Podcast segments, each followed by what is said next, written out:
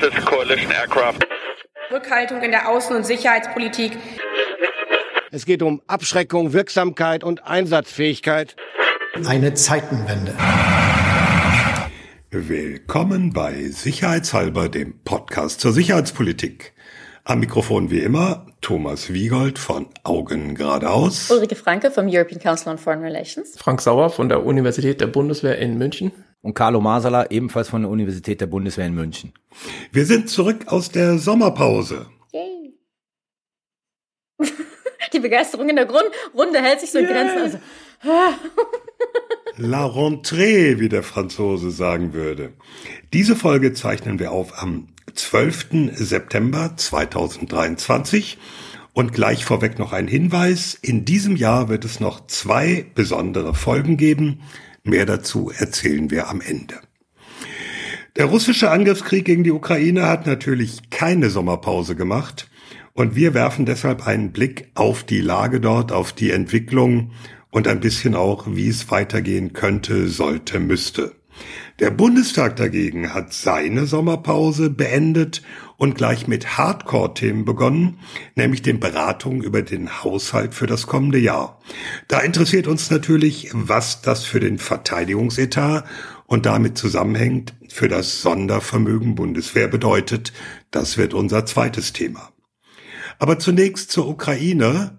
Carlo war gerade da. Ja, es war interessant. Und? Ich bin von der ähm, Yalta Strategy Group. Das ist so eine ja Vereinigung, ich sag mal, da, wo Elder Statements ähm, im Board sind und die schon sehr, sehr lange mit Blick auf die Ukraine, aber auch mit Blick auf Ost- und Mitteleuropa Veranstaltungen machen, äh, bin ich zu einer Konferenz nach Kiew eingeladen worden, die, ich sag mal so, von den Teilnehmern her sehr hochrangig war, sehr USA-lastig, aber auch so, ich sag mal, Boris Johnson war da, zum Beispiel. ähm, das ist lustig, weil du sagst, einerseits hochrangig und dann äh, Boris Johnson. Und wir sind natürlich mit dem berühmten blauen Zug, mit dem jetzt auch äh, Annalena Baerbock gestern in Kiew angekommen ist, sind wir gefahren, ähm, weil man ja halt in, nach Kiew nicht fliegen kann. Ähm, wir waren in Kiew zwei Tage jetzt auf dieser Konferenz. Ich habe dann ähm, sehr viele versucht, sehr viele Leute in Kiew zu zu sprechen, die in der einen oder anderen Form sozusagen mit diesem Krieg befasst sind. Das war so der Rahmen, äh, wo ich da war. Zwei Tage. So. Ja. Es gibt aus meiner Sicht drei äh, Dinge, die wir im Sinne des den Faden wieder aufnehmens nach dem Sommer, ähm, den wir uns widmen sollten. Das eine ist die Frage, wie steht denn eigentlich die ukrainische Gegenoffensive? Das andere ist diese ganze, ich würde fast so weit gehen zu sagen, Konfusion um die Äußerung Zelenskis, was die Halbinsel Krim angeht und die Frage, ob die denn jetzt nach wie vor aus offizieller Sicht in Kiew militärisch zurückzuerobern ist oder ob man möglicherweise versuchen will, das auf politischem Wege irgendwie zu lösen. Also mit Punkt zwei meine ich explizit auch alles andere, was sich um das große Schlagwort Verhandlungen dreht. Und drittens die Frage äh, Waffenlieferung, die wir vermutlich sehr kurz abfrühstücken können. Aber ähm, ja, ich meine, du warst jetzt nicht an der Front, aber du hast vermutlich interessante Gespräche geführt, mhm. die dich auch nochmal ähm, vermutlich zu einer Einschätzung gebracht haben, wie der Stand der Gegenoffensive ist. Also, wie ist es denn? Jetzt mal nur aus den Gesprächen, die ich in, in der Ukraine hatte. Ne? Und da ist natürlich klar, sag ich mal, dass bei, dass bei vielen Äußerungen, ich habe ja versucht auch mit vielen Offiziellen zu reden, natürlich so ein äh, ukrainisches Gegennarrativ mir mitgeteilt wird über die, die Gegenoffensive. Ne? Ich sag mal so, die, die, die zwei interessanten Sachen, und da kann ich, da können wir dann mal damit beginnen. Ähm, es gab ein Panel mit Budanov, dem Leiter des militärischen Geheimdienstes äh, der Ukraine. Der ist gerade befördert der worden. Ist, ne? Genau, der ist zum Jahrestag irgendwie des militärischen Geheimdienstes dann zum Generalleutnant befördert worden. Der Typ ist 37 Jahre alt. Ähm, könnten sich ja mal einige Bundeswehrsoldaten fragen, was sie, in welchem Dienstrang sie mit 37 waren. Oh, mach das Fass bitte nicht auf. Das gibt nur Ärger über Verwendungsaufbau und so weiter.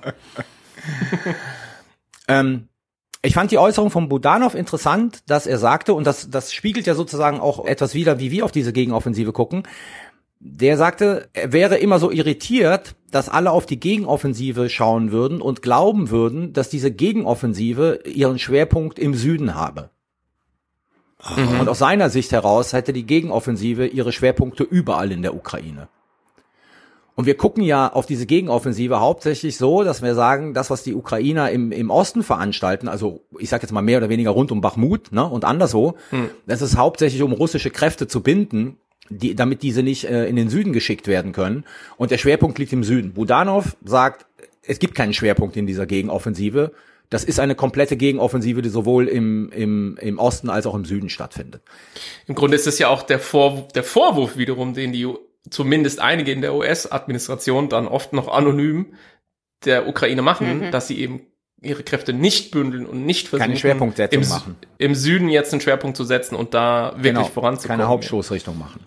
Ja. Das zweite, was ich interessant fand, und das sozusagen als Einstieg, wie gesagt, das, das ist ähm, auch Budanov gewesen, der gefragt worden ist von der Moderatorin auf diesem Panel über die, die Dauer dieses Krieges und dass man sich ja darauf einstellen müsste, dass das ein langer Krieg werden wird. Und das ist ja auch so ein Narrativ, das sich bei uns sozusagen so festsetzt. Ähm, der sagte, also er, er würde das nicht verstehen, was die Leute mit lang meinen würden. Wenn die Leute sechs bis neun Monate mit lang verstehen würden, dann wird er sich dem anschließen, dass das ein langer Krieg werden wird. Der hat also sehr detailliert, ist er darauf eingegangen, wie er zum Beispiel Russland und die Frage von Sanktionen, Waffenproduktion, äh, Bruttoinlandsprodukt sieht ähm, und hat relativ, also so, so, sozusagen aus seiner Perspektive relativ dezidiert argumentiert, dass es der russischen Föderation ähm, mit dem kommenden Jahr richtig schlecht gehen wird in allen Indikatoren und dass das natürlich für die Ukrainer eine, äh, eine große Chance bietet. So. Also hat er dann quasi suggeriert, dass der Krieg nächstes Jahr irgendwie vorbei sein kann oder was meinst du mit dieser langen? Also er hat sich darauf nicht dezidiert äh, eingelassen, aber wenn er halt so sagt, auf die Frage langer Krieg und wir verstehen halt unter langen Krieg, das wird noch ein Jahr oder zwei oder noch länger dauern, sagt er, naja, wenn man unter lang sechs bis neun Monate versteht, wird's ein langer Krieg. Also er rechnet, das ist zumindestens die Message, mit einer wesentlich kürzeren äh, Kriegszeit, als wir es tun. Naja, das ist ja Teil der psychologischen Kriegführung. Ne? Genau, das sage ich ja. Ich sage ja, was ich aus der Ukraine wiedergebe, ist natürlich etwas, was sozusagen ähm, wo, wo, wo Messages natürlich gedroppt werden, die man mit nach Hause nehmen ja. soll. Deswegen muss man das mit Vorsicht genießen. Wenn wir auf die Karten gucken und wenn wir auf das schauen, was sich gerade auf dem Schlachtfeld bietet, da muss man ganz einfach sagen, dass wir momentan in einer Situation sind, wo zum Teil, ich sag jetzt mal, äh, ukrainische Kräfte die zweite Verteidigungslinie im Süden durchbrochen haben, aber nur zum Teil und ungefähr zwei bis drei Kilometer hinter dieser Linie operieren. Mhm. Es ist halt so, dass zwar diese zweite und dritte Verteidigungslinie äh, schwächer besetzt ist als die erste Verteidigungslinie, aber das heißt nicht, dass sozusagen mhm. diese Durchbrüche schneller und entschiedener sind. Die Ukrainer kämpfen mit den gleichen Problemen, äh, mit denen sie es seit Beginn dieser Gegenoffensive zu tun haben. Das sind Minen, das sind halt äh, diese Drachenzähne, das sind relativ gut befestigte Verteidigungslinien. Ähm, sie haben ihre, ihre Angriffsachse im Süden verbreitert, das muss man ganz einfach mal feststellen. Mhm. Ähm, und die Frage ist sozusagen, was wird in den nächsten keine Ahnung, 30, 40, 50 Tagen passieren. Und das, glaube ich, lässt sich sehr schwer äh, einschätzen. Also, Aber sag mal eben jetzt, wo du sagst ja. 30 bis 50 Tage. Es gibt ja auch die ersten Stimmen, die sagen, jo, 50 Tage und dann ist vorbei, weil dann Wetter schlecht. Kam das zur Sprache? Ja, das kam zur Sprache und das wird überall dort in der Ukraine verneint. Ja. Und was man sozusagen sehr stark findet, ist der Ausdruck von Deep Battles. Also die reden immer von Deep Battles. Was bedeutet sozusagen, wenn du jetzt mit, mit, mit Radfahrzeugen nicht mehr weiter kannst, ne? Hm. weil halt zu viel Schlamm ist, heißt das nicht, dass die Schlacht vorbei ist. Weil es weiter darum gehen wird, russische Logistik zu zerstören, hinter den russischen Linien zu operieren und dazu brauchst du nicht unbedingt Radfahrzeuge. Hm. Und da ist sozusagen die Frage, wie weit können sie ihre Artillerie nach vorne schieben? Weil man muss ja sagen, interessanterweise, das sieht man bei, bei, bei der Deep State Map sehr schön. Im Süden haben die Ukrainer mittlerweile in vielen Bereichen äh, Parität in der Artillerie erreicht mit den Russen, beziehungsweise sozusagen haben sogar einen Vorteil gegenüber den Russen. Aber Parität, das heißt, Parität, was die Zahl der Geschütze angeht, was die Zahl der Geschütze nicht was angeht, die genau. Munitionsmengen angeht. Nein, nicht was die Munition, was die Zahl mhm. der Geschütze angeht. So, das heißt, wenn es denen gelingen sollte, ihre Artillerie weiter nach vorne zu bringen, dann sind sie natürlich in der Lage, auch weiterhin, ich sag mal, russische Installationen unter Beschuss zu nehmen, russische Artilleriesysteme unter Beschuss zu nehmen, ohne dass sich mechanisierte Verbände groß, wenn sie Radfahrzeuge haben, bewegen müssen. Also dort ist, ist die Rede immer von Deep Battles. Und das hat mich ein bisschen daran erinnert, ähm, an, es gibt in, in der alten sowjetischen Militärdoktrin dieses Konzept, ich glaube, das heißt Deep War. Und das zielt genau darauf ab. Das ist zwar das Gefecht der verbundenen Waffen, aber letzten Endes geht es immer einher mit Zerstörung von Logistik und äh, Installationen des Gegners hinter den eigenen Linien. Das heißt, die rechnen nicht damit, dass der Krieg dann zum Stehen kommt, sondern nur ein Teil dieses Krieges wird nicht mehr stattfinden, wenn der Boden zu schlammig ist. Und sie schauen vor allem nicht nur auf zurückerobertes Gelände. Ja, sondern sie sagen, was passiert da hinten drin? Genau, das ist der Punkt. Ja. Der große Unterschied zwischen, wie einige auf diese Gegenoffensive schauen, nämlich auf Territorium, wo man letzten Endes sagen muss, naja, wenn wir uns das Territorium anschauen, hat die Ukraine jetzt noch nicht so viel zurückerobert in den letzten drei Monaten. Und die Ukrainer und andere auch sozusagen im Anführungszeichen Westen sagen, naja, Territorium ist jetzt erstmal nicht das Entscheidende, sondern das Entscheidende ist, die Russen so weit zu schwächen, dass du irgendwann mal Durchbrüche erzielen kannst. Was dem entgegensteht, ist natürlich die Tatsache, dass die Russen anders als bei der ersten Gegenoffensive sehr bemüht sind, ihre Position zu halten. Also die Vorstellung, dass da eine Front zusammenbricht, das kann man sich, glaube ich, komplett abschminken. Das wird erstmal auf lange Zeit nicht passieren ähm, sondern man sieht die Bemühungen der, der russischen Streitkräfte, Position nicht bis zum St. Nimmerleinstag zu halten, aber so lange zu halten, wie es geht.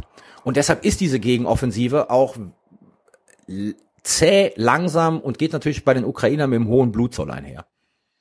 Ja, vielleicht noch ein Punkt zum, zum Stichwort Deep Battle und, und hinter der Front. Eine Veränderung, die wir jetzt auch gesehen haben, sicherlich seitdem wir das letzte Mal drüber gesprochen haben, aber auch einfach in den letzten Wochen, sind ja diese sehr, sehr stark vermehrten Angriffe der Ukraine auf russisches Territorium. Und zwar mhm. sowohl auf Militärinstallationen, Nachschubwege, ähm, äh, Arsenale, also Depots, äh, Munitionsdepots etc., aber eben auch auf, auf die russische Hauptstadt und, und andere Städte. Das ist ja so ein bisschen, also es ist zu viel gesagt, dass es jetzt die zweite Front in der Offensive ist, weil so groß ist es dann doch wieder nicht. Aber es ist eben schon klar, dass es da wohl eine, Veränderung in der Taktik gegeben hat und das ist eben auch eine Art von Angriffe, die ja auch im Winter weiterhin ja. stattfinden kann. Also das hat die Ukraine jetzt vor allen Dingen mit mit Drohnen, gerade selbstgebauten Drohnen ähm, durchgeführt und ich würde jetzt mal, also ne, das ist eine politische Entscheidung, können sich natürlich auch morgen anders entscheiden, aber ich würde jetzt mal davon ausgehen, dass das eher mehr wird als weniger und das kann man ja eben auch weiterführen, wenn wenn es an der Frontlinie vielleicht eben wegen Schlamm nicht mehr vorangeht. Ja, absolut richtig. Ja, also mir ist vielleicht wichtig, nochmal ganz explizit rauszustreichen, dass wir hier wirklich erstmal nur verschiedene Lesarten präsentieren davon, wie man eben die aktuelle Situation interpretieren kann ähm, ich glaube, das Einzige, was man sehr sicher sagen kann, ist, dass es sich nicht um ein Part handelt. Mhm. Es gab ja schon vor vier Wochen oder so Texte, wo es hieß, da ist ein Part und ähm, da, ja, mit dann Argumenten, die sich daran anschlossen, was man daraus jetzt eben zu folgern habe, dass eben dieses Part sich eingestellt habe. Das ist kein Part, das können wir, glaube ich, mit Bestimmtheit sagen. Äh, aber wie es weitergeht, ist wirklich sehr schwer zu sagen. Ich meine, es gibt zum einen, ich bin da tendenziell, also ich bin grundsätzlich bei dir, Carlo, was äh, die Frage angeht, ob man sich da aus dem Fenster lehnen sollte und irgendwelche Prognosen abgeben. Die Antwort lautet nein. Es ist wirklich extrem schwer zu sagen. Ich will nur quasi aufzeichnen, wie es gehen könnte.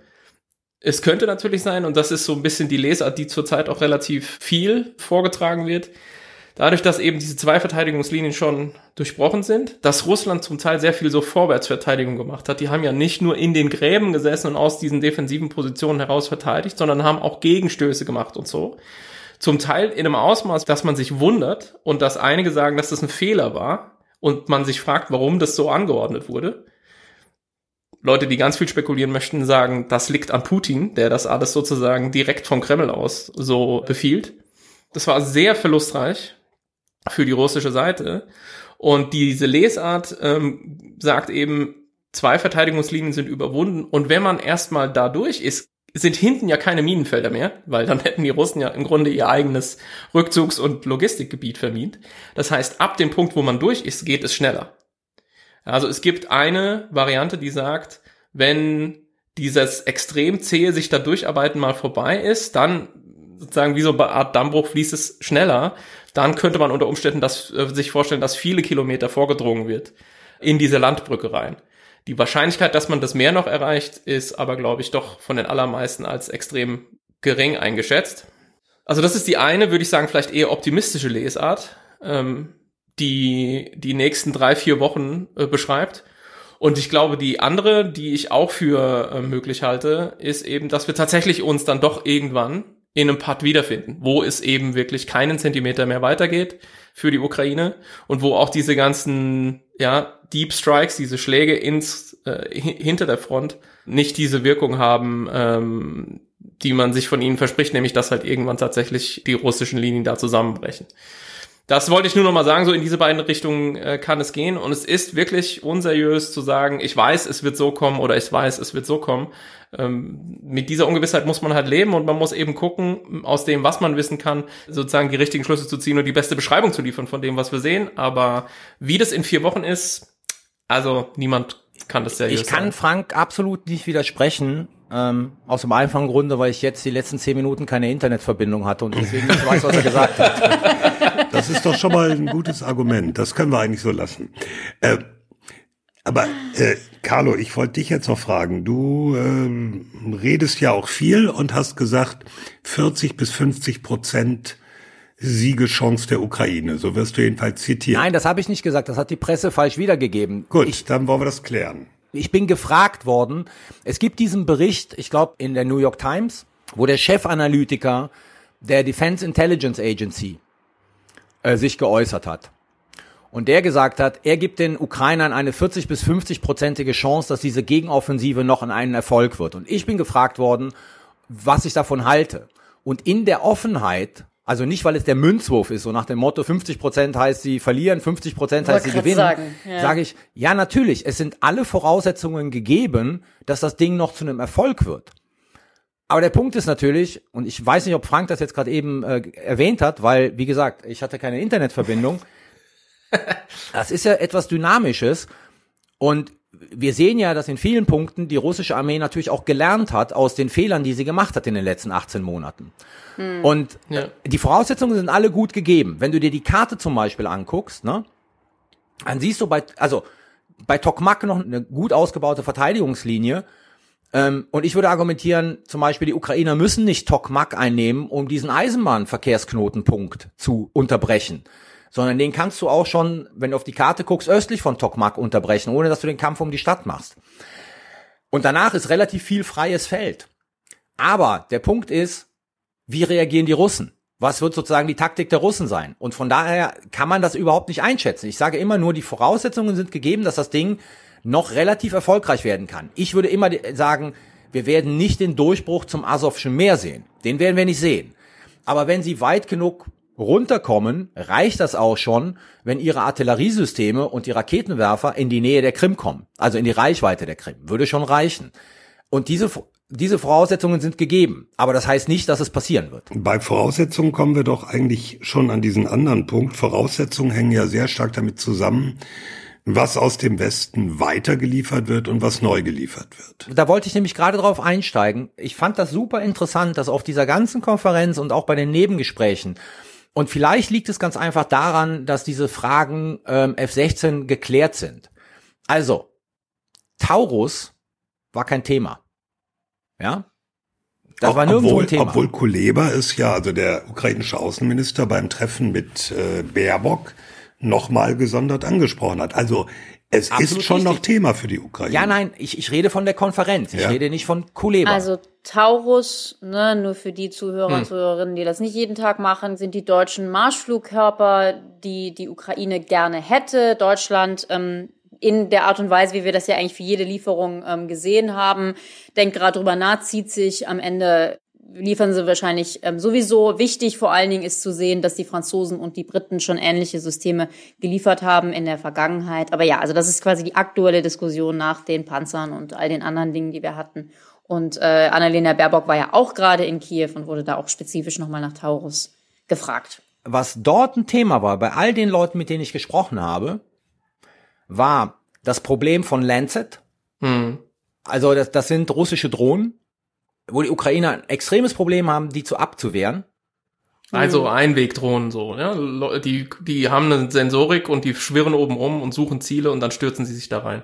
Die sogenannten Kamikaze-Drohnen, Ja. ähm, aber eben nicht die iranischen. Das ist ein Thema halt sozusagen, was denen wirklich Kopfzerbrechen bereitet, weil sie nicht wissen, wie sie das in den Griff bekommen sollen. Weil die die Produktion hochgefahren haben Ja. ohne Ende von den Dingern. Dann das zweite, und das hängt natürlich auch mit äh, Lancet zusammen, ist, ist immer so schön gesagt worden, this war is a jamming battle. Ja? Und da die Kapazitäten zu erhöhen, ist ein Anliegen der Ukraine. Elektronische E Kriegsführung. elektronische Kriegsführung. Genau. Das was a jamming battle. Es geht darum, ähm, gerade eben, äh, also fliegende Systeme, Drohnen insbesondere, zu stören mit eben elektronischen Maßnahmen. Genau. Und da sind die Russen relativ gut geworden in der, in der letzten Zeit.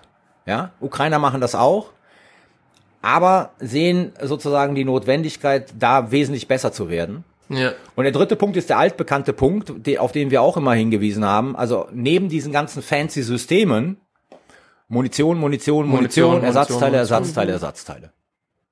Ja, also über F-16, über Taurus, das wurde jetzt nicht so dick thematisiert, ähm, sondern eher diese Fragen, also diese Lancet-Geschichte ist etwas, was die umtreibt. Weil sie nicht wissen, wie sie das in den Griff bekommen und weil es äh, den eigenen Verbänden doch erhebliche Verluste zufügt. Naja, aber ich war, wie man das in den Griff bekommt, ist einfach.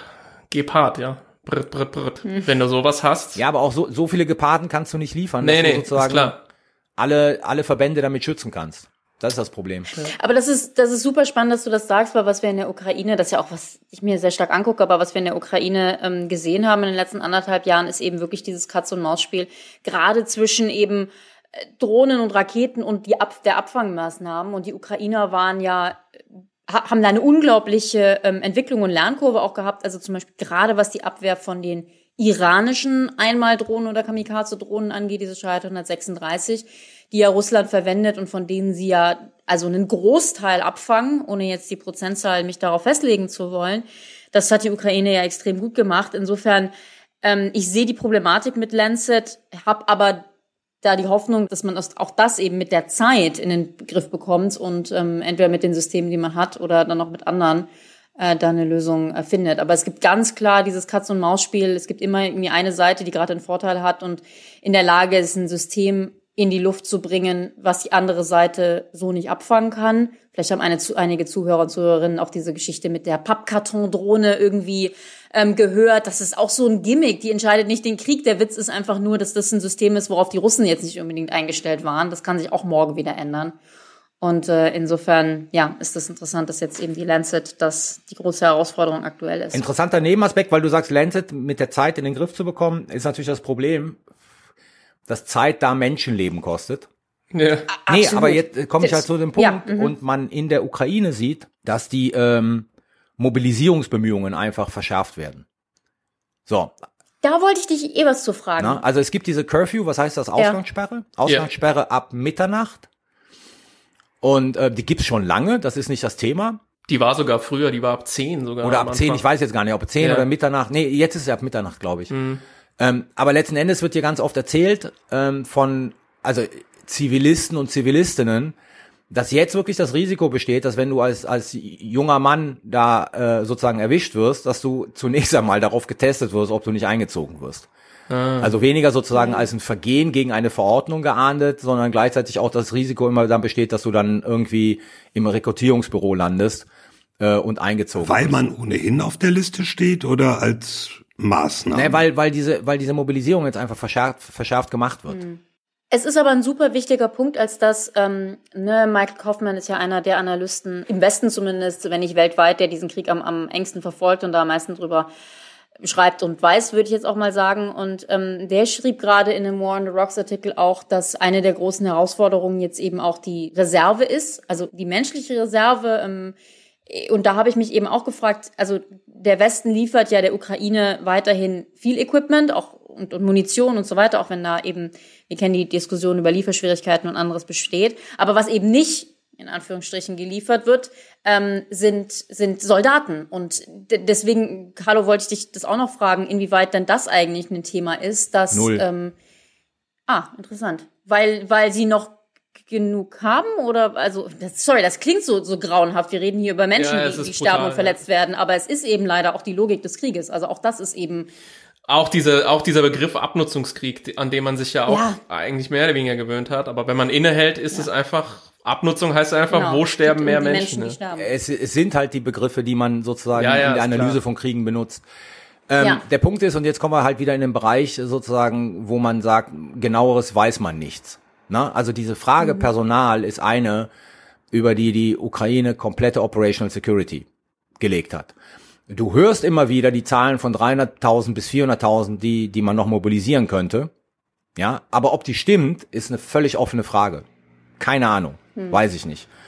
Ähm, es ist, gilt weiterhin so, dass ähm, das geringere Mobilisierungspotenzial, das die Ukraine halt hat, aufgrund der Tatsache, dass das nur was drei, äh, 43 Millionen sind in der Ukraine, die Menschen, die dort leben, und ich glaube 10 Millionen sind ohnehin schon weg oder also die haben halt ein geringeres Mobilisierungspotenzial als die russische Föderation. Ähm, dass das kompensiert werden soll durch halt das Training, das die erfahren im Ausland. So.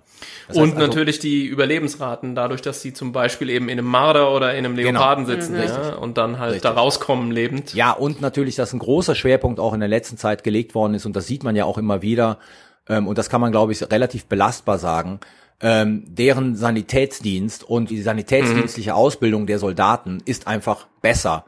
Das heißt also, Auch, während auch die Ausstattung, ne? ja, während viele Russen ganz einfach sterben an Sachen, wo sie nicht sterben müssten, weil halt entsprechende Tourniquets und so weiter nicht, nicht vorhanden sind, also Sachen zum Beispiel zum, zur Blutstillung, zum Abbinden von Wunden und so weiter, ist das bei den Ukrainern schon vorhanden. Deswegen sind die in der Lage, ihre Leute zu retten. Ja? Ich möchte mal eben kurz der eine Punkt, das finde ich nämlich, äh, das wird meistens übersehen, was Frank gerade gesagt hat. Also westliche Waffensysteme sind nicht die Wunderwaffe. Der Leo ist nicht der Kampfpanzer, der den Krieg entscheidet, aber er bietet den Soldatinnen Schutz, ein höheres Schutzniveau. Und das heißt, selbst wenn so ein Panzer kampfunfähig geschossen wird, ist die Chance, dass die Besatzung überlebt, immer noch ein Tick größer als bei äh, älterem sowjetischen Gerät beziehungsweise russischem Gerät. Das haben wir ja auch schön bei diesem Marder-Video gesehen, Ja. der getroffen wurde und alle zehn waren in der Lage, da lebend rauszukommen. So. Warum waren da, warum waren da zehn drin? Dürfen Oder weniger als zehn, weiß ich eigentlich nicht. dürfen nur neun, acht, ne? neun. Acht Neun. Kampfraum. Neun, ja. Alle neun sind da lebend rausgekommen. Ja, Mhm. das ist in, in der Tat Ja. ein wichtiger Punkt.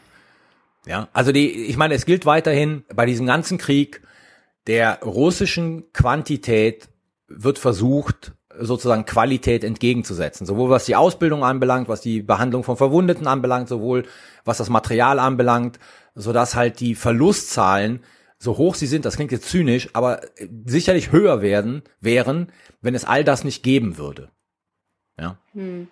Das ist ja meines Erachtens eine der, ähm, ja, wenn man so will, eine der, der, der Lehren, die man bisher schon aus diesem Krieg ziehen kann, nämlich genau diese Debatte um, um Quantität und Qualität. Und das ist ja was, das zieht sich ja durch alle Militärstudien immer schon. Ähm, und gerade der Westen hat ja, also eben auch schon im Kalten Krieg, genau gesagt, wir setzen der Quantität der Sowjetunion eben die Qualität unserer Systeme entgegen. Und das ist ja, hat ja weitestgehend funktioniert, ohne da jetzt einsteigen zu wollen. Naja, es wurde nie getestet, aber gut. Ja, genau, aber es, ne, also Rüstungswettlauf und sowas hat ja auch zumindest damit beigetragen, auch dass, dass die Sowjetunion ähm, zusammengebrochen ist. Aber das war eben so diese, diese Logik. Und ähm, was jetzt halt interessant ist, ist, dass wir in diesem Krieg sehen, auf der einen Seite, ne, Stichwort Marder und Leopard und ähm, all sowas, sehen wir, dass diese Qualität in der Tat extrem wichtig ist und ähm, der Ansatz richtig war. Auf der anderen sehen wir eben auch in diesem Krieg,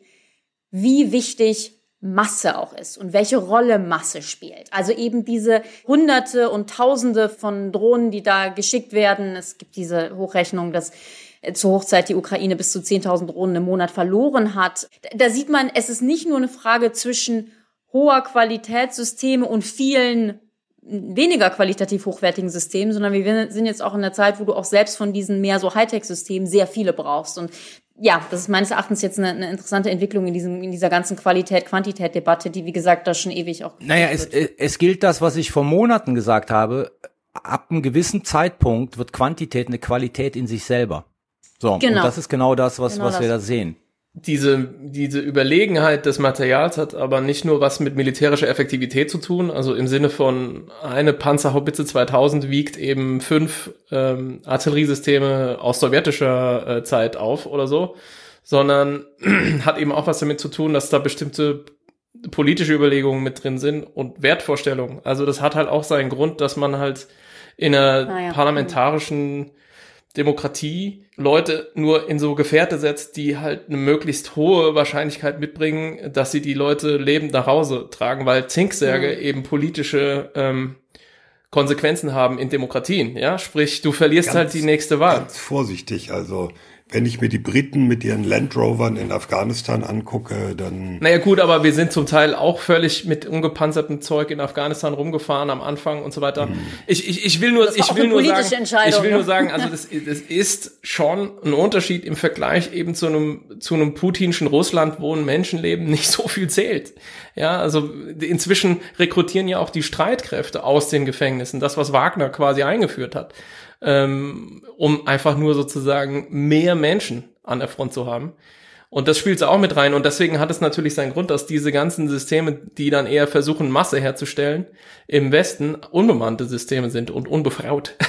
ja, also dass die halt ferngesteuert sind und da keiner mehr drin sitzt. Und äh, die Amerikaner sprechen da immer schön von attritable. Also die sind im Prinzip Verbrauchsware. Die, die sollen sich abnutzen, ja. worauf die Russen natürlich auch zunehmend gehen, ne? Die Klar, ja, ja, ja. Wobei, ich meine, die 10.000 Drohnen, die die äh, Rike meinte, nicht, dass da irgendjemand falsche Vorstellungen hat. Damit sind halt Quadcopter gemeint, so wie aus dem Hobbybereich, ja. Ähm, Also, a- am Rande gesagt, ne, östlich, östlich von Kiew, irgendwie 60 oder 70 Kilometer, gibt es eine Drohnenschule, an der Soldaten, wenn man mich nicht belogen hat, an 70 verschiedenen Modellen ausgebildet werden. Das ist ein Riesenwahnsinn, was da passiert. Ja, so, also stell Ja, dir ja. vor, in einer Also regulären NATO-Armee hast du plötzlich 70 verschiedene Drohnen, die, die da operiert werden müssen. Die Leute würden kollabieren. Diese, diese Drohnenthematik, äh, ohne das jetzt äh, darüber machen zu wollen, aber das ist in der Tat ähm, unglaublich, wie viele Systeme und wie viele Exemplare dieser Systeme in der Ukraine ähm, eingesetzt werden.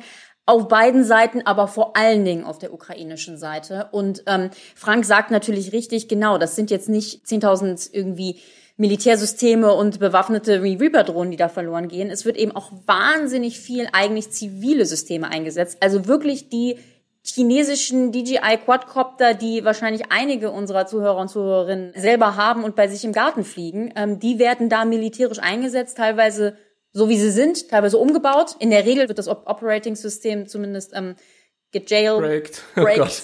Oh gejailbroken. Also, Also es wird quasi gehackt, damit es keine GPS-Daten und so weiter sendet. Ähm, die, die sind natürlich nicht dafür gedacht, dass man sie militärisch einsetzt.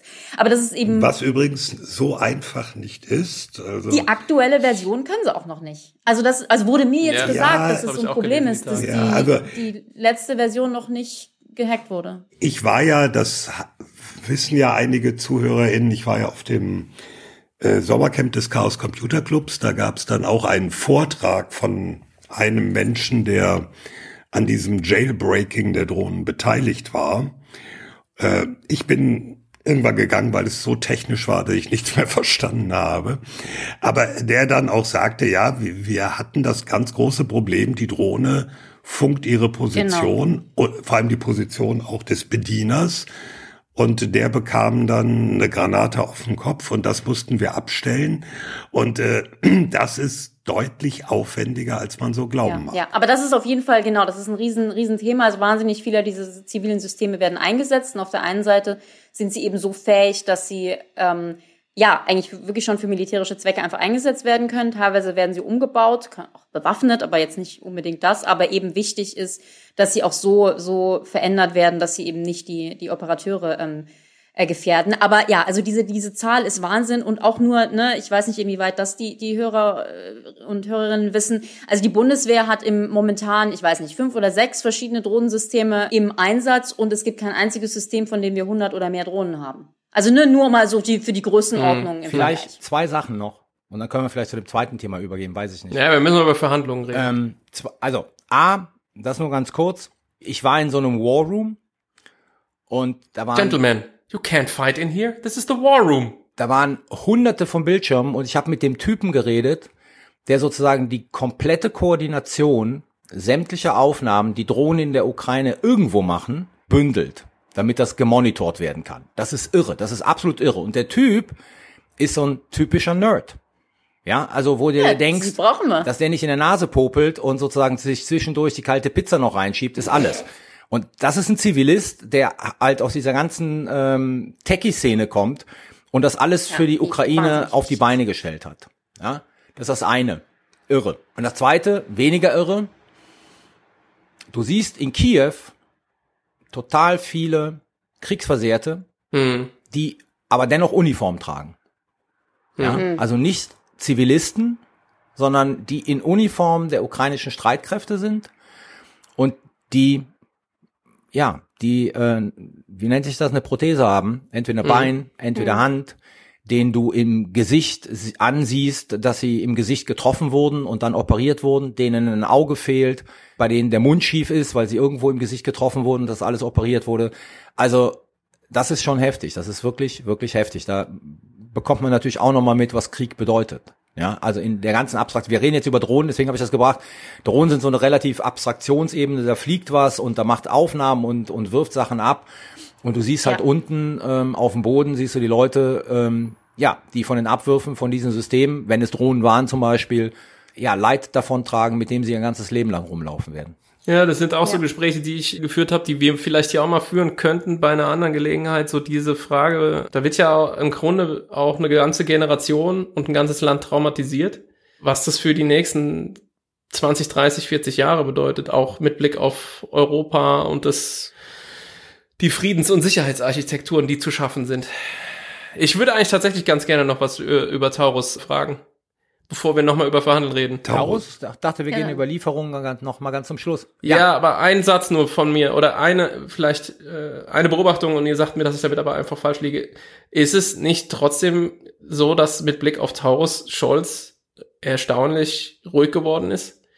Mein letzter Stand war, im September wird entschieden. Und seitdem habe ich keinen Piep mehr gehört, weil ich Das hat aber nie Scholz gesagt, oder? Das hat Lindner gesagt. Weiß ich nicht, aber weil ich sage es nur, weil Riek vorhin so im Vorbeigehen sagte, ja, und es dauert halt alles länger und so. Und das stimmt ja auch. Bisher war es so. Wir haben uns immer extra geziert. Aber dann am Ende haben wir Es wirkt geliefert. so, als würden wir immer dasselbe Prozedere wiederholen bei jedem neuen Waffensystem irgendwie. Genau. Und dieselben Leitartikel und Ja, wir brauchen ja auch immer die gleiche Diskussion und so, genau, ja. Immer das gleiche, dieselben Argumente, alles immer gleich und am Ende liefern wir dann. Inzwischen bin ich mir bei Taurus nicht mehr so sicher. Also es ist sehr, sehr still geworden um diese ganze Thematik. Ich, ich glaube, das große Problem bei Taurus ist weniger die Frage, dass die Ukrainer das nutzen könnten, um Ziele in Russland anzugreifen. Ich glaube, das glaubt in der Bundesregierung kein Mensch. Sondern ich glaube, dass die Bundesregierung, äh, explizit der Bundeskanzler, keinen Bock drauf hat, dass er Ziele freigeben muss und die Brücke mit der Taurus weggesprengt wird. Aber er muss doch keine Ziele freigeben. Genau, wieso muss er denn Ziele freigeben? Nach außen erkennbar wird er keine Ja, freigeben. aber auch nach innen.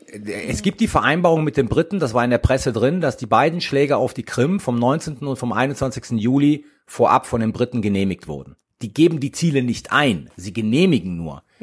Also das heißt, die Ukrainer sagen, wir würden gerne das und das mit der Storm Shadow wegpusten Okay. und die Briten Ja, sagen, okay. okay. Ja. Und, und Scholz Beispiel- will das nicht gefragt werden. Ich glaube, das ist genau der Punkt. Scholz will das nicht gefragt werden. Ich glaube, es, es geht weniger um diese, äh, diese Russland-Geschichte, weil das, das kann man nicht glauben, weißt du? Also die Storm Shadow ist da, die Scalp ist da. Beides Dinger, die auch Ziele in Russland angreifen können. Du, Carlo, die ich, Ukrainer ich, hab, machen es nicht. ich bin mir nicht sicher. Und warum soll das dann plötzlich mit der Taurus passieren? Die Franzosen haben ja laut Presseberichten sozusagen einen Vertrag mit den Ukrainern unterschrieben, wo die Ukrainer zugesichert haben, die Dinger nicht gegen Russland ein, also gegen Ziele in Russland einzusetzen. Laut Presseberichten geben die Briten die Sachen frei. Und ich glaube, es geht um die Brücke. Also zwei Punkte. Erstens, ich habe diese dreiteilige ARD-Doku geguckt, irgendwie, ähm, die, die den, die den Titel trägt, Regieren am Limit, was so quasi ein ja, Twitter-Witz das sein könnte. Ja, diese, so, diese gestern oder was? ja, ja, die. Ja, habe ich auch gesehen. Ja, ja. Genau. Und äh, ich fand die außerordentlich aufschlussreich. Ich finde, es sollten auch vor allen Dingen mal diejenigen gucken, die da immer besonders laut schreien, äh, wie schrecklich unsere Regierung ist und wie die alle äh, quasi gar nichts können und so. Äh, oder insbesondere natürlich auch die Leute, die auf Scholz eindreschen und alle im Kanzleramt, was diese Waffenlieferungsthematik angeht, weil ich finde, man sieht den Leuten da schon an, dass es sie ernsthaft sozusagen irgendwie umtreibt, so bestimmte Dinge. Und ich finde es halt immer schwierig, von der Couch aus zu sagen, was zieren die sich so? Ich glaube, wenn man in dieser Verantwortung steckt, ist man sogar gezwungen, das doppelt zu überdenken. Ich würde immer noch behaupten, es wäre besser, sie wären 15 Prozent mehr entschlossener. Aber der Eindruck, der sich vermittelt in dieser Doku, wenn man Scholz zuhört, Schmidt zuhört und so weiter, ist halt schon, dass die extrem sich Sorge machen vor diesem Flächenbrand. Und das ist ein, das ist quasi ein Motiv, was in dieser Doku von 22 bis 23 sich über 12, 13, 14 Monate durchzieht und mehr oder weniger gleich geblieben ist im Denken von Leuten wie Scholz und Schmidt und so weiter. Und deswegen glaube ich, ähm, dieses nicht diesen Krieg sich ausweiten lassen, sodass NATO beteiligt wird und so weiter, ist nach wie vor ein absolut zentrales Motiv. Ich sage nicht, dass ich das teile, ich sage nur, das ist das, was da ja. eine Rolle spielt. Ja, aber das und diese, aber jetzt ganz ein Satz, diese Problematik, die du beschrieben hast, dieses, ich will nicht gefragt werden, ob der deutsche Marschflugkörper die Kertschbrücke zerstört. Das kann man ja lösen, indem man halt einfach ein politisches Dokument aufsetzt und sagt, Kinders, wir wollen das gar nicht im Detail wissen, schießt auf die Ziele, die ihr für militärisch notwendig haltet, äh, solange die nicht auf russischem Territorium sind. Dankeschön, hier ist das Ding. Na, aber, Viel aber Erfolg. Der, der, der Punkt ist folgender. Also jetzt, ob der Kanzler gefragt werden würde oder nicht, das spricht ja nicht gegen das, was du gesagt hast. Weil nämlich, mhm. wenn du eine Eskalationsangst hast, hast du die auch, wenn die Brücke weg ist. Das Wort hast du jetzt benutzt. Das habe ich mit sehr viel Mühe umschifft. ja, Zeit. ich sag, ich sag's aber nur. Ne? wenn, wenn du, wenn du genau diese Angst hast, ja. dann existiert die natürlich auch, wenn die Brücke weg ist, weil ja. dann wird's fucking kritisch für die Russen auf der Krim. Ja. So. Das heißt also die Frage, ob du, ob du jetzt, ich sag mal ganz blöd, keine Ahnung, was in 500 Kilometer Reichweite ist, ob du irgendeine Stadt in Russland äh, damit beschießt oder irgendeine Installation in Russland oder die Brücke. Bei der Brücke kannst du genauso dann diese Angst haben, dass die russische Föderation dann sozusagen nuklear reagiert zum Beispiel. Also von daher widerspricht das nicht. Ja, aber die, die Brücke kann doch auch mit, mit anderen Dingen, die die Ukraine versucht. Ja, aber wohl nicht so gut wie mit der Taurus. Ja, die Taurus also, wäre. Ja, und das liegt am Pimpf. Das wisst ihr doch alle. Ihr wisst, dass der Zünder vom Taurus Pimpf heißt. Ja, also die Taurus ist wohl am besten dafür geeignet, die, Brücken, die, die, Brückenpfeiler äh, platt zu machen, was die Storm Shadow nur durch einen Glückstreffer kann äh, oder die Skype nur durch einen Glückstreffer kann. Also von daher ist diese Angst, die du beschrieben hast, kann genauso für die Brücke gelten. Ehe wir jetzt völlig in die Spekulation abgleiten, wir wollten noch drüber reden. Ja. Stichwort Krim, Kertschbrücke, Kim, ja. Verhandlungen. Also es wurde ja. Hast du jetzt gerade Kim gesagt? Nein, nee, das ist der andere. Krim. Ja. Krim. Äh, es wurde ja Zelensky so verstanden, als hätte er oder habe er die Tür aufgemacht zu einer Verhandlung. Naja, Krim zurückerobern klappt eh nicht, also äh, können wir was anderes regeln. Und das wurde, dem hat er dann aber auch schon wieder widersprochen, zwei, drei Tage. Ja, ja, natürlich, natürlich. Es ist, ich sage ja, es wurde so, so interpretiert. Die Frage ist jetzt natürlich, Verhandlungen als solche, nach dem, was äh, Putin, ich glaube, heute in Vladivostok gesagt hat, so nach dem Motto, Verhandlungen gar nicht, weil Verhandlungen führen nur dazu, dass die Ukraine sich besser bewaffnen kann, ist dem, glaube ich, nochmal ein Riegel vorgeschoben. Ja, und weil die Ukraine gerade eine Gegenoffensive macht, das hat er auch nochmal gesagt. Ja, genau, weil die schießen ja, dann können wir ja nicht verhandeln genau, sozusagen. Die Bösen. Die Bösen. Die übrigens scheitert auf ganzer Linie auch laut Putin. Ja, genau. gut, klar. aber äh, trotzdem. Aber ja. einfach die, die Haltung der Ukraine, also es wird ja von einigen im Westen ja auch immer unterstellt, die Ukraine will ja gar nicht verhandeln. Ich glaube, das ist eine. Ist das eine, eine Unterstellung? Die Ukraine will nicht verhandeln. Also zumindest, also nicht jetzt. Die wollen jetzt nicht verhandeln, weil sie zunächst mit militärischen Mitteln genau. eine andere Verhandlungssituation okay. herstellen wollen. Ja, also ich, wenn du mich fragen würdest, würde ich sagen, will einer von den beiden verhandeln? Jetzt am 12. September 2023 würde ich sagen, will nein. Keiner. keiner. Okay. Aber, aber jetzt hm. in dem Zusammenhang habe ich die ganze Aufregung um diese Zelensky-Äußerung nicht verstanden, weil sie genau ja, in, dieser, in dieser Logik liegt. Also zunächst einmal würde ich jetzt argumentieren, die Vorstellung, und ich glaube, da waren wir uns auch alle einig, und die meisten sind sich da einig, die Vorstellung, dass die Ukraine die Krim militärisch erobern kann, ist total abwegig. hm. weil sie eine Kräftekonzentration braucht und sozusagen die Zugangspunkte zur Krim begrenzt sind, ähm, die, glaube ich, nicht klug wäre weil man dann viele Kräfte aus dem Süden und dem Osten zusammenziehen müsste, wenn man dann die entsprechende Überlegenheit schafft. Also, was Zelensky meines Erachtens gesagt hat, ist, wenn die Ukraine es schafft, die Krim komplett von der Versorgung abzuschneiden, ja, ähm, dann kommt der Punkt, wo Verhandlungen über die Frage Entmil Entmilitarisierung, ich glaube, er hat den Begriff ja Entmilitarisierung benutzt, Entmilitarisierung der Krim möglich sind. Das ist ja das, was wie viele argumentieren, das ist der Moment, wo sich möglicherweise in Moskau was verändern könnte. Weil wenn hm. die befürchten müssen, die Krim zu verlieren, werden sie vielleicht, ne, diese Logik, Fortführung des Krieges, fängst du dann an, mehr zu verlieren als zu gewinnen, werden die sich vielleicht an den Verhandlungstisch begeben und zwar nicht mit den üblichen Forderungen nach, wir wollen alles, was wir besetzt haben und über den Rest können wir reden. Deswegen, also vielleicht liege ich da falsch, aber ich habe die ganze Aufregung nie verstanden, weil sie eigentlich in der Logik dieser ganzen Idee liegt, ähm, auf dem Schlachtfeld so viel wie möglich zu erreichen, um dann eine Situation in Moskau herbeizuführen, in der irgendwer einsieht, dass von der Fortführung des Krieges die russische Föderation möglicherweise mehr verliert. Und was kann sie sozusagen dramatischeres verlieren als die Krim, als wenn man jetzt anfängt zu verhandeln? Übrigens eine Strategie, von der keiner weiß, ob und wann sie aufgeht. Das ist richtig, natürlich, klar. Ja, muss man sehr klar sagen. Natürlich. Also die, die Idee ist, genau diese Strategie zu verfolgen. Ob das gelingt, ist vollkommen offen. Was definitiv wir wissen, was nicht bringt, ist sagen, es muss verhandelt werden, statt Waffen genau. zu liefern. Mhm. Also, weil da ist der Ausgang klar, dann wird die Ukraine ähm, ja, beendet. sozusagen beendet, ja. Mhm. Und, und ich meine, zum Thema Verhandeln noch, das sage ich jetzt auch nur im Sinne Aufwaschen nach der Sommerpause. Es gab ja diese Treffen in äh, Dänemark, Kopenhagen und Saudi-Arabien, Jeddah, wo ja schon eine relativ große Gruppe an Staaten unter Beteiligung auch von China, Brasilien, Südafrika, EU-Staaten, die EU, ja, ähm, und so weiter, mit der Ukraine im Grunde schon so eine Art Vorbereitung führen, dann eine Verhandlungssituation ähm, zu schaffen versuchen, wo Russland mit am Tisch sitzt. Ja, also ich sage das jetzt auch nochmal explizit, vielleicht für die Hörerinnen und Hörer, die sagen, wie, wie lange soll das alles noch weitergehen und so. Und es gibt doch auch diese Stimmen, die immer wieder sagen, verhandeln.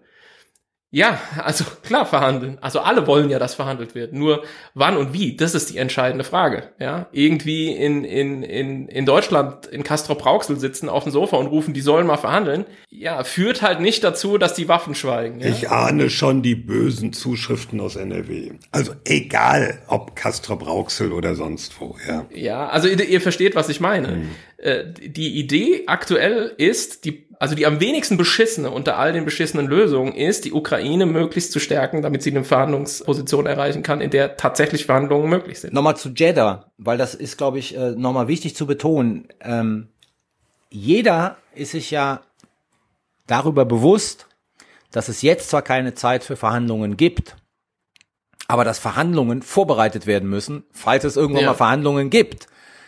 Und das passiert gerade in dieser Initiative, auch wenn sie auf der Basis des ukrainischen Friedensplans beruht, weil der nächste Schritt, den man in Jeddah vereinbart hat, also Jeddah war nochmal so ein High-Level-Meeting, ja, wo, keine Ahnung, wer waren da, die Außenminister oder sowas, oder Staatssekretäre, mhm. da hingekommen sind. Aber der nächste Schritt, den man jetzt vereinbart hat, ist, dass in den nächsten Runden man anfangen wird, Arbeitsgruppen zu gründen, die sich sozusagen mit den kleinteiligeren Aspekten einer möglichen Friedensverhandlung beschäftigen. Also nicht so the big picture, sondern wie regelt man das? Keine Ahnung. Ob es eine Demilitarisierung gibt und so weiter und so fort. Also, das ganze Argument, es gibt ja keine Initiativen für Verhandlungen, ist völlig fehlgeleitet, weil man bereitet jetzt Verhandlungen vor. Für den Zeitpunkt, dass es mal zu Verhandlungen kommt. Wann das sein wird, weiß keiner. Ja. Und ich kann übrigens alle verstehen, die da ungeduldig sind, aber denen muss man auch sagen, ähm, solche Dinge machen in aller Regel viele Dutzende, wenn nicht eine dreistellige Anzahl von Treffen notwendig. Das wird sehr lange dauern und man kann nur hoffen, dass, wenn das irgendwann so ist, soweit, da dann auch in dieser Zeitraum ein stabiler Waffenstillstand herrscht, etc. Also das, das ist nicht übers Wochenende zu klären. Also vielleicht muss man einfach sagen, das ist vielleicht auch manchen nicht klar, es gibt einen Unterschied zwischen Friedensverhandlungen und Kapitulationsgesprächen. Na? Ja, und das ist hier nicht letzteres. Eben. Wenn du dir anschaust, wie lang die Madrider, und das war eine ganz andere Ausgangsbedingung, wie lang die Madrider Friedensgespräche gedauert haben, die ähm, nach dem Zweiten Golfkrieg einberufen wurden und die sozusagen Stabilität und Sicherheit in diesem ganzen arabischen Raum zwischen Israel und den arabischen Nachbarstaaten geschaffen werden sollten. Das waren Jahre und 80 Prozent dieser Sachen waren nicht erfolgreich, weil sie so kompliziert waren. Also nochmal der Punkt. Friedensgespräche werden lange dauern, bis man irgendwas hat, worauf sich alle einigen können und möglicherweise bereit sind, das dann auch durchzusetzen. Ja, und Spoiler, währenddessen wird man der Ukraine weiterhin die ganze Zeit Waffen liefern müssen. Ja, absolut. Weil die einzige Sicherheitsgarantie, die sie wirklich haben, ist Abschreckung. Okay. Gut oder nicht gut, aber jetzt haben wir einen Überblick. Wir haben jetzt über so viele Dinge auch noch nicht gesprochen. Stichwort Grain Initiative und Ja. Das Thema Steht wird uns still. bleiben. Hm? Ja, steht still. Getreidelieferung. Ja, aber was ist mit den Schiffen, die jetzt fahren? Was ist mit der britischen Ankündigung, russische Aktivitäten im Schwarzen Meer zu monitoren mit eigenen Überwachungsflugzeugen? Also da ist noch viel interessanter Stoff drin. Also ein, einen wichtigen Punkt, je nachdem, wie die Russen jetzt reagieren oder nicht, ist, ähm, dass es den Ukrainern ja gelungen ist, diese Bohrinsel vor der Krim zu erobern, wo Radarinstallationen waren, die letzten Endes das Schwarze Meer überwachen. Und Bohrinsel, die die, die die Russen ja schon vor 22 ähm, sich unter den Nagel gerissen haben. Genau. Und militärisch nutzen zur Kontrolle und Überwachung des Schwarzen, äh, des Schwarzen Meeres. Und da haben sie erstmal diese ganzen Radardinger abgeflext. Ähm, das, ja, ist haben sie abgeflext. Hätte Und nicht gereicht, einen Stecker zu ziehen. Okay. Hm. das erhöht natürlich auch die Sicherheit der Schifffahrt dort. Wenn man sozusagen nicht mehr den ganzen Schwarzmeerraum überwachen kann, um dann entsprechend zu reagieren. Also, ist keine Ja, Garantie, dass, dass, es ist keine Garantie, Nee, dass Schiffe nicht klar. angegriffen werden.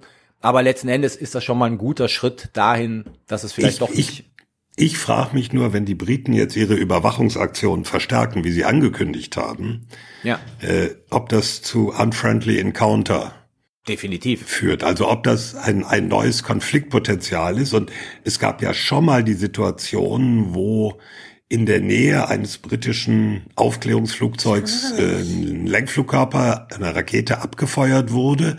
Die Briten versucht haben, das runterzuspielen, das war voriges Jahr, glaube ich, und gesagt haben, ja, das war eine Fehlzündung sozusagen, das war ein Irrtum und irgendwann kam raus, die Russen hatten das Ding schon ziemlich bewusst abgefeuert. Also da ist natürlich auch viel Room for Error drin. Ja, und jetzt kommen wir aber zu einem ganz, ganz wichtigen Punkt, den man auch mal allen sagen muss, nochmal in Erinnerung rufen muss. Dieser Vorfall, genauso wie die abgestürzte Drohne über Rumänien, ja, zeigt, wie vorsichtig die NATO ist oder NATO-Staaten sind, sich in diesen Konflikt hineinziehen zu lassen. Jetzt unabhängig davon, warum diese Drohne in Rumänien darunter gekommen ist, ja, aber sozusagen die Marschrichtung ist, solange es geht, spielen wir diese Sachen herunter, um keine Hysterie, schreien keine nicht. Panik zu erzeugen Genau. und keine Eigendynamik, die dahin führt, dass irgendwelche Verrückten dann plötzlich sagen, so, jetzt müssen wir Artikel 5 ausrufen und den Russen Ja. zeigen, wo der Bartel den Most holt. Ja? Also nochmal an diejenigen, die immer glauben, die NATO sei äh, so erpicht darauf, in diesen Konflikt einzutreten, oder die Ukrainer sozusagen würden es schaffen, die NATO in diesen Konflikt reinzuziehen, wo man sagen muss, bislang wird das alles extrem zurückhaltend behandelt und an dem Beispiel, das Thomas gebracht hat, sogar runtergespielt, um keine Eigendynamik zu erzeugen. Dafür, dass wir eigentlich über Sahel sprechen wollten, haben wir jetzt doch ziemlich viel Ukraine-Update gemacht. Also ehe die, ehe die HörerInnen jetzt verwirrt sind, wir reden heute nicht über Sahel. nee, aber wir wollten ursprünglich. Äh, Keiner kennt den Hintergrund, Frank. nee, ich weiß. Nicht. Aber wir reden hoffentlich Ja, bald über, über. Sahel und wir reden auch natürlich über Ukraine, immer wenn es ähm, Was Neues gibt. was Neues gibt, was auch ein bisschen blöd klingt. Aber es ist jetzt so, wir haben das jetzt mal gemacht, weil wir eine ganze Weile nicht zusammensaßen, zu viert. Und ähm, vielleicht auch ein paar Leute gibt, die jetzt wirklich endgültig aus den Sommerferien rausgekegelt wurden und äh, sich mal fragen, was los ist. Bayern haben erst seit dieser Woche wieder Schule. Ja. So ist das. Aber ähm, es ist jetzt auch so, an großen Ganzen hat sich in den letzten acht, zehn, zwölf Wochen eigentlich nichts geändert, muss man auch so sagen. Deswegen, wir werden jetzt sicher nicht noch sehr viel mehr Ukraine ähm, Segmente wir haben ja schon fast eine. Stunde drüber geredet, nur so mal Ja, gut. Sagen. Okay. Es gibt, es gibt eine Sache, über die wir, wir reden müssen, das wird im Herbst und im Winter passieren. Na, macht's nicht so spannend? Also ich sag jetzt mal so, ähm, ich bin der felsenfesten Überzeugung und interessanterweise, aber das, die Diskussion hatten wir schon bei der Münchner Sicherheitskonferenz, als wir mit Claudia den Podcast aufgenommen haben. Ähm, und die wurde interessanterweise in der Ukraine auch angesprochen. Ich finde, da waren wir ganz gut analytisch. Man rechnet damit, dass im Herbst, Winter die nuklearen Drohungen zunehmen werden. Hm. Und man rechnet auch damit, dass sozusagen Aktivitäten sichtbar werden. Also Training, Was? Bereitschaft, Genau. Wie auch immer. So. Du hast dir gedacht, wir haben noch nicht pessimistisch genug aufgehört, Carlo, und wolltest Nein, wir, wir gehen ja jetzt zu dem? Feelgood-Thema ähm, Sondervermögen. Sondervermögen. Aber wir hatten, wir hatten eine, wir hatten eine Folge gemacht, ich glaube Anfang des Jahres oder, oder Ende letzten Jahres mit Blick auf was hält euch nachts wach und, und mit was rechnet ihr? Und da war das auch mein Punkt, dass ich mir dachte, ähm, vermutlich ist die äh, Thematik noch nicht durch, sondern holt uns noch mal ein, auch wenn es möglicherweise irgendwie enger wird Genau. auf dem Gefechtsfeld. Und ja, also ich äh, Können- sag's können wir mit das- maximaler Ironie, ich kann es kaum Und wollen erwarten. wir das mal auf später im Herbst verschieben, ja? Ja, wenn es passieren sollte. Klar. Gut. Ja, nachdem wir äh, schon gesagt haben, dass wir auch noch ein Feelgood-Thema brauchen, reden wir über den Bundeshaushalt. Da lief ja jetzt ähm, vergangene Woche die erste Beratung und zunächst mal der Verteidigungshaushalt steigt. Betretene Ja? Begeisterung. Ja. Ich wollte sagen, wolltest du jetzt Jubel von Ja, uns? nee. Oder, Um ähm, das sorry. Geld, das die Tarifverhandlungen für die Soldaten und Soldatinnen Ach und so, ja. Zivilangestellten rausgeholt Genau, er steigt ziemlich genau um die 1,7 Milliarden, die die Tarifeinigung im öffentlichen Dienst kostet. Das heißt, äh, da wird das Geld reingetan, was auf dem Soldkonto der einzelnen Soldaten landet. Irgendwo muss es ja herkommen, also unterm Strich plus minus null. Interessant wird jetzt aber die Debatte über das Sondervermögen und natürlich der ja, Dauerbrenner eigentlich, die berühmten zwei Prozent der NATO. Also die Zusage, die übrigens im kommenden Jahr zehn Jahre alt wird, zwei Prozent des Bruttoinlandsprodukts für Verteidigungsausgaben auszugeben.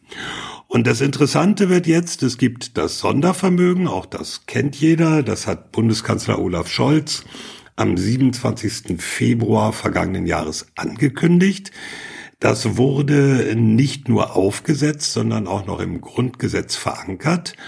Und ähm, die aktuelle Aussage ist also, ja, die zwei Prozent erreichen wir mit dem Verteidigungshaushalt und mit dem Sondervermögen. Rike gähnt schon, weil sie kann Rike es gähnt. nicht mehr hören. Sorry, das hat nichts damit zu tun. Du kannst es nicht mehr hören, ne? Sehe ich, sehe ich ähnlich.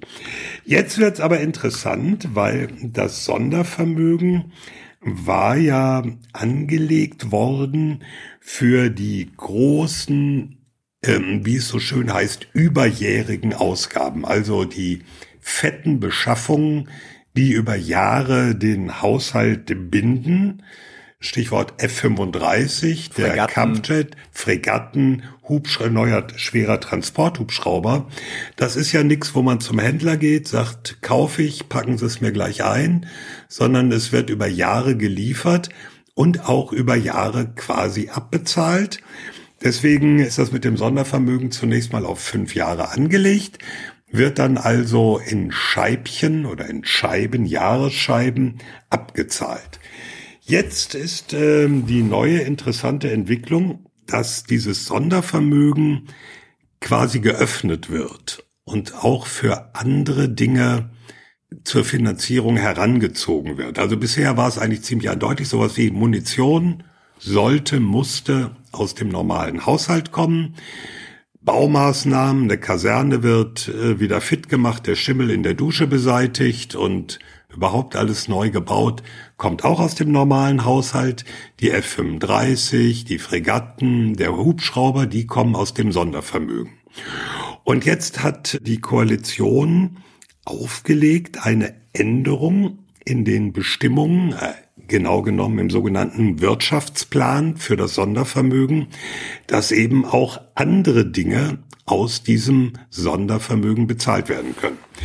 Ähm, das Ganze hat sehr schön aufgedröselt der Bundesrechnungshof. Der hat nämlich pünktlich zum Beginn der Haushaltsberatungen ein umfangreiches Papier vorgelegt. Und das ist eigentlich, wenn man sich das anguckt, schon ein Hammer. Da sagt er nämlich, diese Mischfinanzierung, die da vorgesehen ist, die geht gar nicht. Die widerspricht den gesetzlichen Vorschriften. Die ist unsinnig. Unkalkulierbare Risiken für den Bundeshaushalt. Äh, Mischfinanzierung ist unzulässig. Das ist deswegen interessant, weil das Verteidigungsministerium hat gesagt, nö, sehen wir anders. So, erste Frage, Thomas. Die gesetzliche Grundlage zum Sondervermögen. Ja. Also die, die, ähm, die CDU-CSU-Opposition argumentiert, sie werden dadurch letzten Endes hinters Licht geführt, ähm, weil die Vereinbarung war, die 100 Milliarden Sind nur ausschließlich für, ja. für Großgerät. Ja. So. Ja. Ist das gesetzlich auch so festgeschrieben worden? Äh, das war so, also es gibt ja die, die Einrichtung des Sondervermögens, auch im Grundgesetz, und die Details stehen halt im äh, Son es gibt auch, wie heißt das, ein, eines dieser Gesetze mit einem Titel, die sich kein Mensch merken kann. Und natürlich den Wirtschaftsplan. Und dieser Wirtschaftsplan, der wird mit dem neuen Haushalt geändert. Jetzt äh, argumentiert die Union, das ist unzulässig, weil die grundsätzliche Ermächtigung für die Sondervermögen sah das nicht vor. Und Florian Hahn, der verteidigungspolitische Sprecher der Unionsfraktion, hat auch schon angedeutet, es könnte sein, wir gehen vor das Verfassungsgericht und klagen gegen diese neue Art oder diese neuen Bestimmungen der Finanzierung. Weil auch, Entschuldigung, bevor Rico und, und Frank, nur ganz kurz als Follow-up, weil ja auch die Liste aus dem whatever, keine Ahnung, wann die gekommen ist, März, also wo das Gerät drauf stand, die war ja auch mit der Opposition so abgesprochen, ne? Die Liste steht im Wirtschaftsplan. Genau, okay, alles So. klar. Das wollte ich Und nur wissen. die- Also- Also im Grunde die Einkaufsliste, was gekauft Genau. wird. Ja, so nach dem Motto, aus diesem Sondervermögen wird bezahlt erstens, zweitens, drittens. ja, okay. Haben wir auch in der Folge besprochen, vielleicht erinnert ihr euch noch, da hatten wir genau mal die Liste vorliegen und sind so ein bisschen durchgegangen. Ähm, So, und das genau wird geändert. Die Argumentation der Bundesregierung ist, ja, das kann man doch teilweise gar nicht so trennen. Verteidigungsminister Pistorius hat gestern noch bei einem Besuch des BAJUT, auch so ein schönes Kürzel, Bundesamt für Infrastruktur, Umweltschutz und Dienstleistungen der Bundeswehr gesagt, naja, es ist doch unsinnig, einen Panzer zu kaufen, aber nicht die Halle dafür zu bauen. Also warum sollen wir nicht die Halle für den Panzer auch aus dem Sondervermögen bezahlen? Das Ja, ist klingt ja, da- logisch, ist aber ein bisschen getrickst, weil es gab ja schon Infrastruktur, die von vornherein im Sondervermögen mit angelegt war, insbesondere die neuen Hangars für die F-35 in Büchel. Da war diese ganze Infrastruktur, weil nukleare Teilhabe und Pipapo war schon mit eingepreist aus dem Sondervermögen. Das jetzt ganz aufzumachen und zu sagen, na ja, dann zahlen wir auch die anderen Kasernendinger aus dem Sondervermögen, ist ein interessanter Ansatz. Ja, Rike, okay. Ja, aber ne, darf ich da mal ketzerisch fragen? Ich verstehe, dass die CDU, CDU, äh, CDU, CSU angepisst ist. Ich kann verstehen, nein, ich verstehe das politische Problem. Ich verstehe die rechtliche Frage, die ja der Bundesrechnungshof anspricht. Vielleicht ist es einfach irgendwie illegal, wenn man quasi was anderes beschlossen hat. Aber do, do we need to care? Also wenn ich quasi mich hinstelle und sage, was ich will, ist, dass die Bundeswehr vernünftig ausgestattet ist und das hat, was sie braucht, ist es für, für mich, ist es für die Bundeswehr relevant, ob der Hangar für die F-35 jetzt aus dem äh, Einzelplan 14 oder aus dem Sondervermögen gebaut wird oder ob eben der Schimmel in der Dusche jetzt mit den 100 Milliarden aus dem Sondervermögen gem- äh, bereinigt wird oder aus dem Einzelplan 14. Also ist das, ist das eine politische irgendwie Debatte? Und wie gesagt, ich will das gar nicht kleinreden, politisch, rechtlich, natürlich ne, können die sich jetzt nicht ausdenken, was sie lustig sind, aber für die Ausstattung der, der Bundeswehr die ganze Idee ist doch zu sagen, hey, die brauchen mehr Geld und sie brauchen schnell mehr Geld und wir müssen beschaffen, was gebraucht wird. Und wenn sie jetzt eben sagen, wir brauchen jetzt eben doch Wollsocken und ähm, noch nicht die F35, dann, dann kaufen wir eben Wollsocken. Also bitte, kauft beides. Nee, Aber also- der, der Punkt wäre doch, dass das Geld, das jetzt dafür ausgegeben wird, nicht zur Verfügung steht für die anderen Sachen. So. Also Ja. das ist der eine Punkt. Der andere Punkt ist, also für das Panzerbataillon ist es völlig Wumpe, wo das Geld äh, für, Für die Halle für die herkommt. Halle herkommt. Denen Ja. Ja. völlig egal, spielt keine Rolle. Es gibt aber zum einen den Punkt, da sind wir bei so einer rechtlichen Systematik, das Sondervermögen sind ja nicht in, in dem Sinne normale Haushaltsmittel, sondern Ja. es sind Schulden. Kredit, äh, genau, es sind Genau, Schulden, ja. die gesondert aufgenommen werden Die halt nicht Schulden heißen. die nicht Schulden heißen. Deswegen sind da auch die Zinsen, sieben Milliarden, demnächst wahrscheinlich mehr, auch mit eingerechnet. Der viel interessantere Punkt, und das ist nämlich das, woraus es hinausläuft, wenn man die Ansage der Bundesregierung ernst nimmt, zwei Prozent werden wir dauerhaft garantieren, dann steuert das alles jetzt schon absehbar darauf zu, dass wir sagen, ab 2027 haben wir aber, das Sondervermögen ist weg, den Peng-Bumm-Knall-Verteidigungshaushalt von 80, mehr, 85. 85 Milliarden Euro. Und das ist politisch nicht durchsetzbar. Ja. Das ist, das ist die interessante Frage. Also es steuert ja alles darauf zu. Ja, und was wird passieren? Sie bauen sich noch ein Sondervermögen. Ich meine, ernsthaft, oder? Also wir, wir reden die ganze Zeit, die ganze Zeit wird erzählt, wir schaffen die zwei Prozent. Man guckt sich die Zahlen an und sagt, hm, ich sehe es nicht. Wird es nicht darauf hinauslaufen, dass wenn das Sondervermögen verbraucht ist, ihnen auffällt, ach, wir brauchen noch eins und dann was im Übrigen planungssicherheitsmäßig für die Industrie eine Katastrophe ist. Also Ja. ich sehe dann schon, in zehn Jahren gucken wir zurück und sagen, ach, war doch die ganze Zeit Geld da. Ähm, aber es war eben irgendwie so schlecht vorbereitet, dass man da von der Industrieperspektive nicht vernünftig mit planen konnte. Aber läuft es nicht darauf hinaus? Weil diese ganze Narrative, klar, zwei Prozent stand jetzt gerade wieder irgendeine SPD, ähm, äh, äh, Frau, die das gesagt hat, ist just not happening. Naja, es geht sogar noch einen Schritt weiter, weil es werden ja jetzt Verträge geschlossen, die dann in fünf, sechs, sieben, acht Jahren bezahlt werden müssen. Read my lips, du wirst nach dieser Legislatur keine politische und gesellschaftliche Zustimmung für ein erneutes Sondervermögen finden. Aber kriegst du eine Zustimmung für 80 Milliarden Verteidigungshaushalt? Nein, das kriegst du auch Ja. nicht. Das ist ja das grundsätzliche Okay, große also wir Problem. fallen jetzt wirklich das, einfach über, unter, äh, über die Klippe. Das ist das große grundsätzliche Problem, was, was existiert. Ja, du kriegst, du, Es du gibt den wirst, Sturz von der Klippe. Die Frage ist, wie tief man fällt. Du wirst keine Zustimmung bekommen für eine Erhöhung des Einzelplan 14. Also, wann kommt die neue Regierung ins Amt? 20? 25. 25. Du wirst sozusagen nach Auslaufen des Sondervermögens, du wirst keine Zustimmung bekommen für die substanzielle Erhöhung des Einzelplan 14, um die Summe, die es braucht, um auf 2% zu sein. Never ever, glaube ich nicht. Ähm, und du kriegst keine gesellschaftliche und politische Zustimmung zum Sondervermögen. Ja, Sondervermögen bin ich ein bisschen weniger überzeugt als du. Der aber Druck ist weg. Das Sondervermögen war nur möglich, weil Russland angegriffen hat, alle davon ausgegangen sind, in zwei Wochen stehen die Russen im Baltikum. So. Maybe, aber haben wir nicht irgendwie haufenweise Sondervermögen, über die wir nie reden? Ja, natürlich. Also deswegen, da bin ich mir nicht ganz sicher, ob das nicht möglich ist. Das ist aber geboren aus einer, aus einer tiefgreifenden politischen Krisensituation heraus. Solche Dinge waren möglich aufgrund der äh, Pandemie Ja. und aufgrund des Kriegsausbruchs.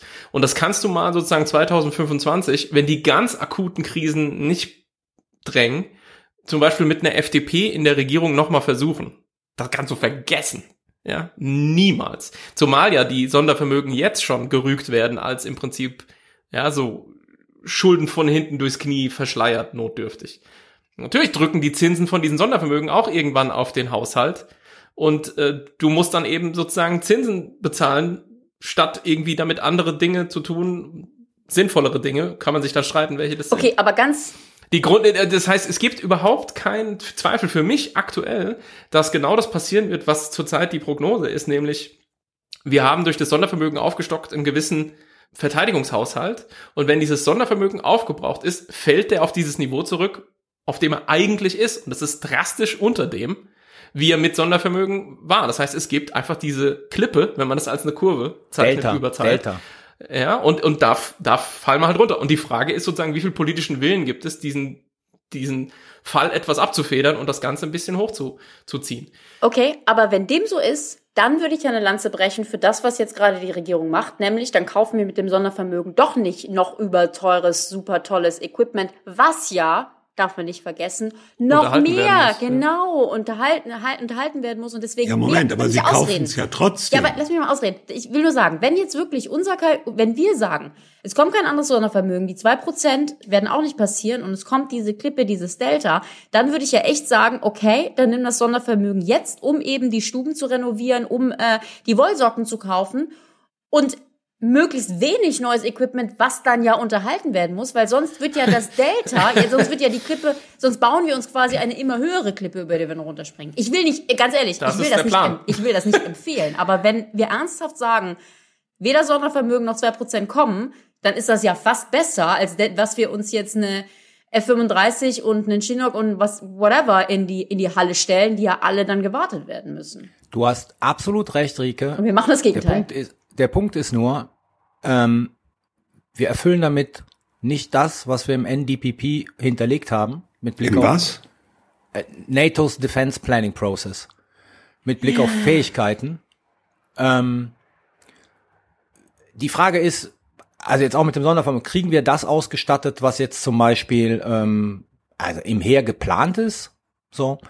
Also da, da, da gibt's noch eine ganze Reihe dahinter. Wir, wir werden dann ja weiterhin, also wenn wir so das handhaben, wie, wie du das sagst, wo eine gewisse Logik dahinter liegt, reißen wir komplett, nicht komplett, aber reißen wir zum großen Teil unsere Commitments in der NATO. Die Zuhörerinnen können es nicht sehen, ich mache virtuelle Anführungszeichen. Das Versprechen des Bundeskanzlers, dass die Bundeswehr die stärkste konventionelle Armee in Europa werden wird, in der NATO werden wird. Ja. Und das ist alles dann perdu, wenn wir, äh, wenn wir da so Ja. äh, verfahren würden. Ja, oder wir kaufen halt super viel teures Zeug und dann fällt uns in ein paar Jahren auf, dass wir eine noch höhere Klippe gebaut haben. Also ganz ehrlich, ich, Vielleicht ich sprechen wir uns in vier Jahren wieder, weil ich sage jetzt meine so. Prognose, wenn wir das nicht hinbekommen, und ich glaube nicht, dass wir das hinbekommen, Dann? dann reden wir in der nächsten Legislatur über eine Verkleinerung der Bundeswehr. Ja, das glaube ich nämlich auch, weil dann wird man nämlich sagen, was ist eigentlich der größte Posten? Personalkosten. Ja, dann müssen wir halt einfach mal Okay, da werden gut, wir Renten, dann werden wir wir- Pensionen auslagern, ja.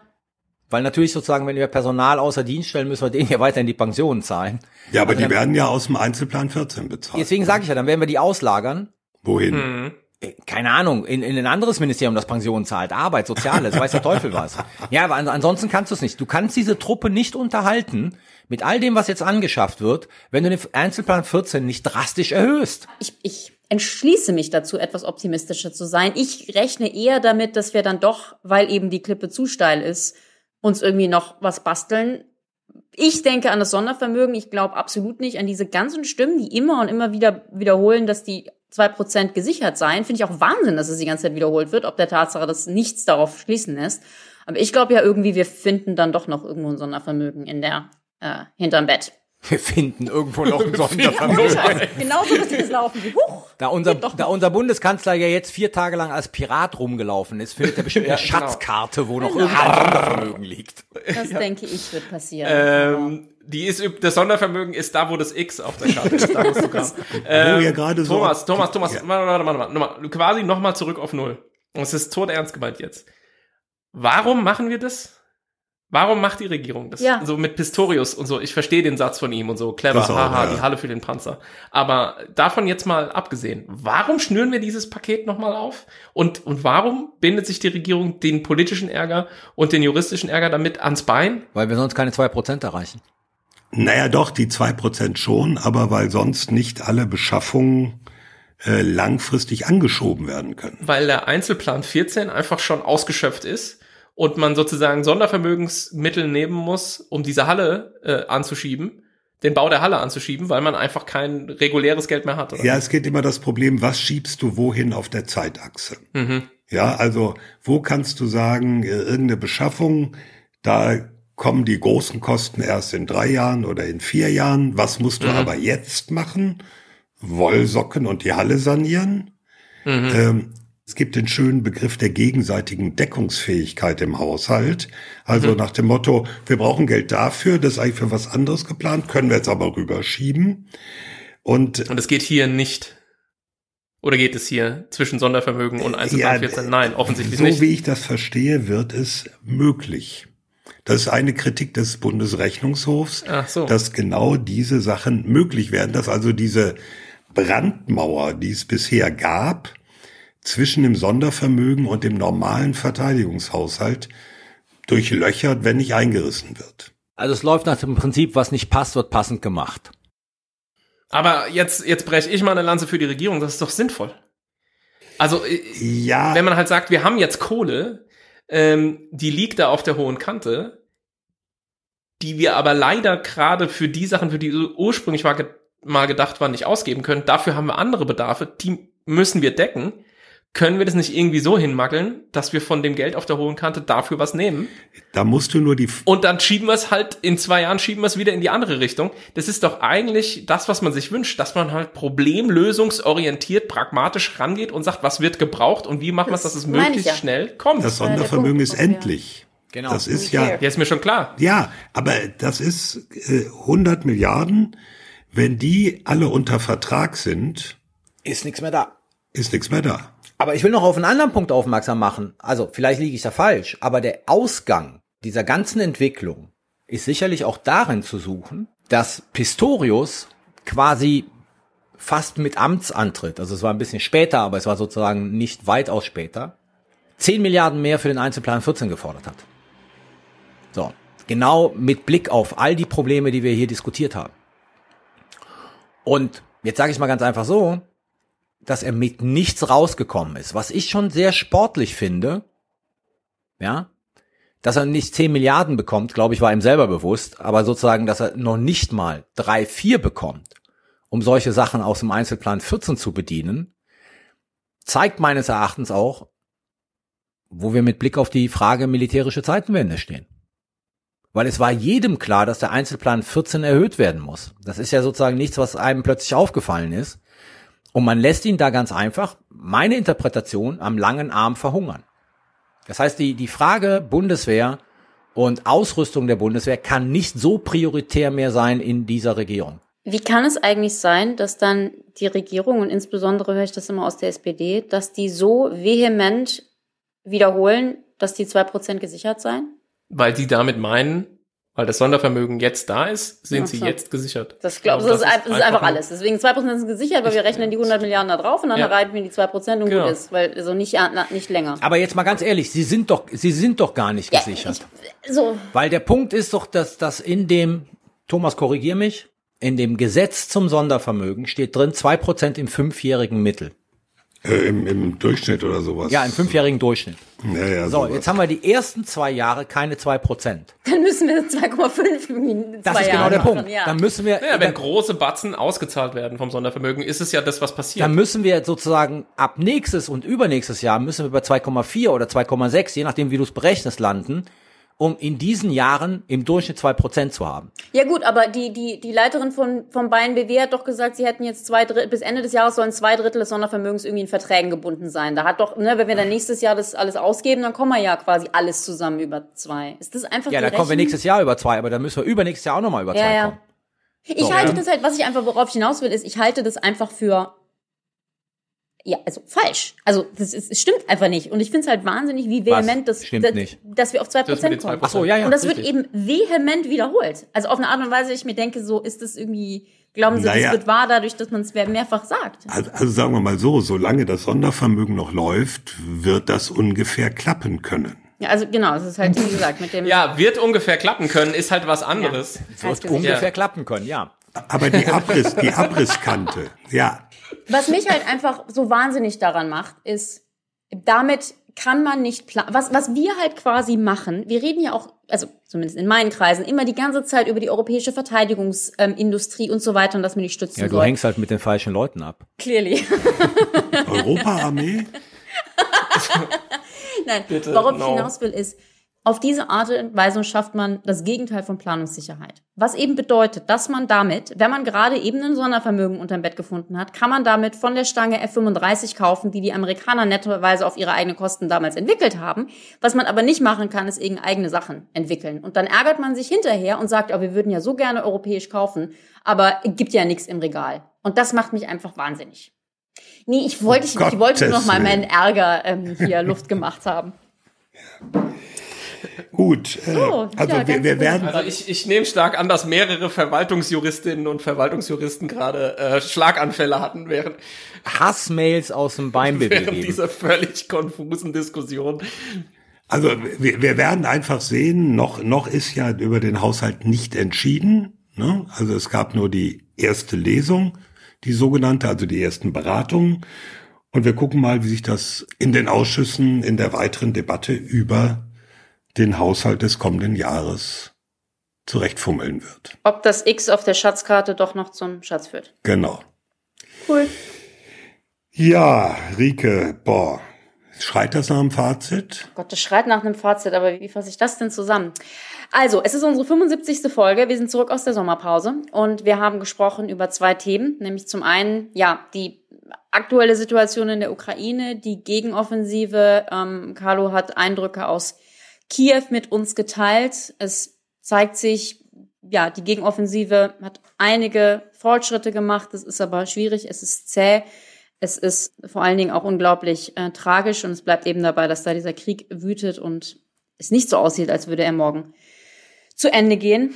Ähm, und im zweiten Teil haben wir gesprochen über ja die Finanzierung der Bundeswehr, Sondervermögen. Der Aufhänger war, dass der Bundesrechnungshof kritisiert hat, dass das Sondervermögen jetzt nicht mehr wie eigentlich gedacht nur für ja neues Equipment, neue Anschaffungen benutzt wird, sondern so ein bisschen für alles, was in der Bundeswehr fehlt. Ist das ein Problem? Und generell, wie sieht es denn aus mit der Finanzierung der Bundeswehr in den nächsten Jahren? Zwei Prozent Zielen und weiteres. Ähm, mich lässt gerade die Debatte sehr ähm, frustriert zurück. Äh, ich, ich hoffe, da ja, findet sich noch eine, eine bessere Lösung als dieses Rumge. First time hier, Rike. Ich weiß. Ich kam so optimistisch aus dem Sommerurlaub. Gut, aber wir können trotzdem noch, noch lachen, wie ihr hört. Ähm, und das war das Fazit zu Folge 75. Na, und schon sind wir beim Sicherheitshinweis.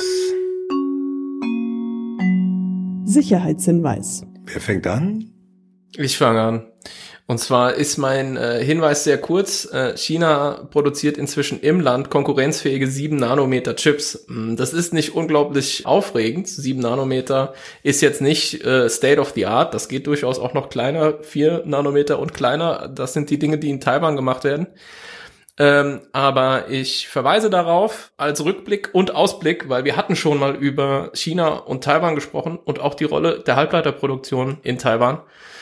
Und ähm, auch, glaube ich, angerissen die Rolle dieser niederländischen Firma ASML, die die Maschinen Mhm. baut, mit denen man diese Halbleiter herstellt. Und wie kompliziert das alles ist und was es eben bedeuten würde, wenn da möglicherweise doch ein, was wir alle nicht hoffen, Konflikt heiß wird zwischen China und Taiwan.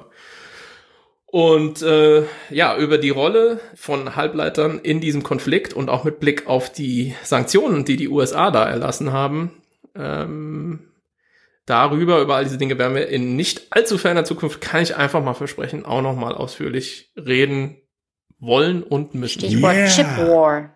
Ja. Chip, chip, hurra. Dann mache ich mal weiter mit meinem Sicherheitshinweis. Ähm, der betrifft den Abschluss eines Rahmenvertrages, den Polen mit den USA gestern geschlossen haben, zur Lieferung von 486 oder 87 äh, HIMARS Mehrfachraketenwerfern. Ihr erinnert euch, das ist das Zeug, das die USA auch an die Ukrainer geliefert haben, das relativ erfolgreich war bei der Vorbereitung der ersten Offensive im September. Also eine riesige Zahl von Raketenwerfern, die die Polen jetzt da besorgen wollen. Und das klingt natürlich jetzt erstmal wahnsinnig, aber ich will mal auf ein paar Sachen hinweisen, die meines Erachtens dann auch gar nicht geklärt sind. Wir hatten diese Folge, wo wir über die polnischen Rüstungsbemühungen mit Justina geredet haben. Und da war ja ein Thema, die Polen bestellen so viel, sie haben aber momentan die Kohle dafür gar nicht eingeplant, sondern das ist eine Wette auf die Zukunft, dass sozusagen die nächste Regierung, whoever that is, den diesen Finanzrahmen erweitern wird. Ich glaube, dieses Problem stellt sich auch bei den HIMARS. Also die Frage ist, woher nehmen die Polen das Geld? Das zweite ist, können die Polen die damit aufgestellten Artillerieverbände überhaupt personell ausstatten? Also du brauchst ja auch Leute, ich meine, du nimmst 500 Raket, fast 500 Raketenwerfer, die musst du ja irgendwie in Verbände positionieren, dafür brauchst du ja die Leute. Und der dritte Punkt ist, woher nehmen die Polen die ganze Logistik, die dahinter steht? Also ich will einfach sagen, es ist eine Ankündigung, die erstmal ein großes Erstaunen hervorruft. Aber ich glaube, da sind viele Einzelheiten noch gar nicht geklärt. Ja, nach äh, China und Polen drehe ich mich nach Schweden. Und zwar bleibe ich bei dem Budgetthema und möchte darauf hinweisen, dass Schweden angekündigt hat, sein Verteidigungsbudget massiv zu erhöhen. Und zwar will das Land schon nächstes Jahr die NATO-Marke von zwei Prozent des BIP für Verteidigung erreichen. Ähm, Schweden will ja der NATO beitreten. Der Antrag wurde die ganze Zeit von der Türkei blockiert, soll jetzt aber eigentlich zeitnah beschlossen werden. Und es geht hier um eine Erhöhung des Verteidigungsetats von 30 Prozent auf knapp 11 Milliarden Euro. Schweden hatte ja ähnlich wie Deutschland sich eine große Friedensdividende gegönnt, also nach Ende des Kalten Krieges stark abgerüstet und das wird jetzt rückgängig gemacht. Und seit 2020 hat Schweden sein Verteidigungsbudget verdoppelt, ähm, im Übrigen sowohl unter linken als auch unter rechten Regierungen. Und bisher war der Plan 2025 1,5 Prozent des BIP für die Verteidigung auszugeben und die 2 Prozent dann 2030 zu erreichen. Und jetzt eben diese starke Erhöhung mit dem Ziel des 2 Prozent Ziels schon im nächsten Jahr. Ja, ich sag mal so, wenn man will, kann man offensichtlich ein Verteidigungsbudget sehr schnell erhöhen. Dabei sind die noch nicht mal in der NATO. Genau. Bisher. Die müssen noch gar nicht. Also es muss niemand, aber es zwingt sich. Es ist lustig, dass du offensichtlich gesagt hast, weil es Schweden ist. Smörrebröt, Smörrebröt, offensichtlich. Ja, da war übrigens vergangene Woche auch die schwedische Verteidigungskommission in Berlin unterwegs und hat sich das in Deutschland alles angeschaut. Was ist die Verteidigungskommission? Der Verteidigungsausschuss? Also nee, nicht der Ausschuss. Die haben so eine Kommission, die einen Bericht erarbeitet zu, äh, also auch so eine, so eine aus allen Parteien zusammengesetzte.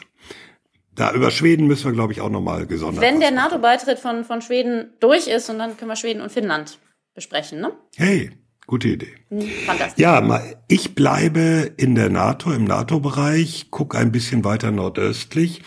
Gestern haben Estland und Lettland den Vertrag mit Deal unterzeichnet. Wir kaufen auch Iris-T. Äh, es ist eigentlich ein Treppenwitz der Geschichte. Vor zwei Jahren wollte kein Land außer Ägypten Iris-T kaufen. Und inzwischen stehen sie alle bei Deal Schlange und sagen, bitte liefert uns. Also die Bundeswehr hat ja auch einen Vertrag unterzeichnet über sechs Systeme. Die Ukraine hat schon zwei und soll noch mehr, sechs weitere bekommen. Und das nimmt langsam an Fahrt auf. Also interessanterweise, während in den vergangenen Jahren die relativ homöopathischen Dosen an Luftverteidigungssystemen im Wesentlichen in den USA gekauft wurden, ist jetzt ein deutsches Produkt auf einmal ja der heiße Scheiß und ziemlich nachgefragt. Also äh, ähm, Estland und Litauen sind gleichzeitig damit auch der ESSI-Initiative beigetreten, also diesem European Sky Shield, was Deutschland initiiert hat, hatten wir drüber gesprochen, ohne Frankreich, ohne Polen, aber äh, irgendwie kommt da ein bisschen Zug in den Kamin. So viel zu den Sicherheitshinweisen. Sicherheitshinweis. Tja, das war Folge 75. Ist Folge 75 sowas wie eine Jubiläumsfolge? Nein, Nein. weitermachen. Das ist eiserne, äh, eiserne Ich wollte Hochzeit? gerade sagen, ist das nicht irgendwas? Das ist bestimmt schon Gold oder so. Nee, Gold ist 50. Dann ist das Plat. 75. Wie alt muss man, wie Diamanten, alt muss man sein? Eisern. Ah ja, alt Diamanten, muss man- Platin. Wow. Auf jeden Fall. Äh, Auf jeden Fall kriegen wir alle nix und weiter geht's. Aber wir haben, wo heißt gar nichts. Wir kriegen, wir kriegen nämlich sehr wohl was oder beziehungsweise die Zuhörer kriegen was, nämlich coole Live-Folgen und darüber will Thomas jetzt reden. Genau. Das ist die Kronjuwelen Radium Hochzeit. Strahlend. Eine strahlende Idee. Das ist halt, Radium, weil man, weil man da mehr Zeit beim Röntgen verbringt in dem Alter als irgendwie zu Hause. nee, das ist vermutlich, dass danach dann zügig Schluss ist, wird man verstrahlt. Ehe jetzt alle hier flapsig werdet, sage ich erstmal Danke an alle Zuhörerinnen und Zuhörer, dass ihr nach der Sommerpause wieder da seid.